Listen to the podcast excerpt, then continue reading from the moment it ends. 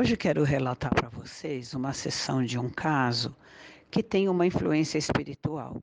Eu já falei aqui, né, várias vezes, que após fazer a regressão e o paciente reviver a morte, muitas vezes há espíritos próximos ligados àquela história. Alguns são amigos, outros inimigos, uns têm amor, outros têm raiva. E é sempre muito importante que o paciente identifique quem é, qual é a razão e fazemos então um trabalho de perdão, de perdão de um para com o outro, para que haja um desligamento e cada qual possa seguir o seu caminho. Porque o tempo é muito relativo e muitas vezes aquele espírito que está perto não tem noção que o tempo passou e ainda vê na paciente aquela pessoa do passado. E é isso que eu quero relatar hoje nesse pequena, nessa pequena história, né? nessa pequena sessão. Vejam bem, essa moça tinha um problema, entre outros, de roer as unhas. E nesse dia eu estava trabalhando o fato dela roer as unhas, porque ela já era uma mulher adulta, casada, com filhos e queria muito não roer as unhas, mas não conseguia. Então aflorou o seguinte: moro numa casa muito bonita. Minha mãe morre quando tenho três anos. Meu pai cuida de mim, mas tem também uma empregada para cuidar de mim. Meu pai casa de novo e fico muito triste. Não gosto dela. Ela não gosta de mim, acha que eu atrapalho a vida dela. Meu pai é rico. Ela convence meu pai a me pôr no colégio interno. Eu fico muito triste, digo que não quero ir. Ele conversa comigo e diz que é o melhor para mim, que preciso estudar. Ele me leva para o colégio, eu não gosto daqui. Eu tenho uma amiga que também é muito triste. Nós brincamos muito. Nós vamos numa torre brincar, de esconde-esconde. E eu vejo uma pessoa do colégio, é um padre. Eu o vejo violentando uma das meninas. Ela grita, mas ninguém ouve, porque aqui é longe.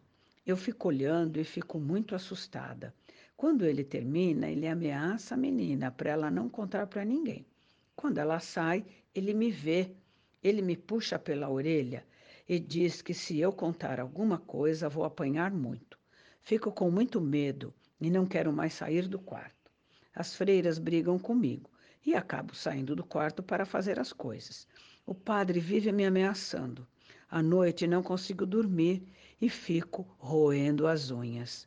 De manhã estou muito cansada. Ele continua levando as meninas para a torre. Um dia ele diz que quer conversar comigo na torre e me puxa. Eu digo que não quero ir.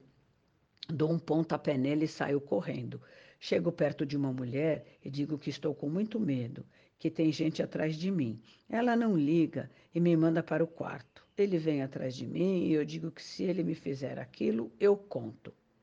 Ele não fez. Meu pai vem me visitar quando eu tenho 17 anos. Digo a ele que se não me levar embora, eu fujo. Ele diz que tenho que terminar os estudos e que vai conversar com a mulher dele. Ele acaba vindo me buscar. Vou para casa. Está tudo diferente. Ela já tem dois filhos com meu pai. As crianças são ruins.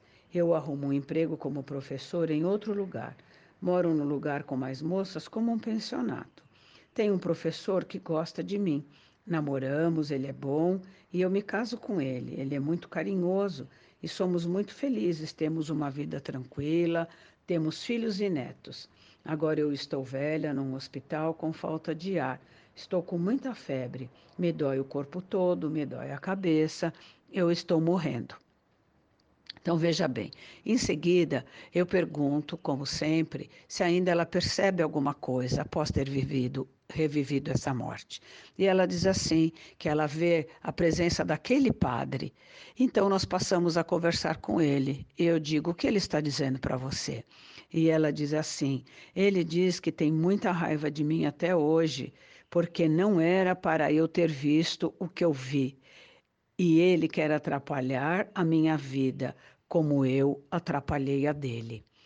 Então vejam bem, aí eu conversei, eu o orientei, eu o esclareci, eu o fiz perceber a verdade e veja como a presença desse espírito negativo rondando gerava nela aquela mesma apreensão e ansiedade daquela noite que ela não dormia e ficava roendo as unhas das noites, não é? Que não dormia com medo, roendo as unhas. E hoje isso se repetindo, mesmo a situação não sendo aquela. Lá ela casou e foi feliz depois, hoje ela era bem casada e feliz, mas aquele fato no inconsciente deixou uma memória, um sinal reverberando até agora.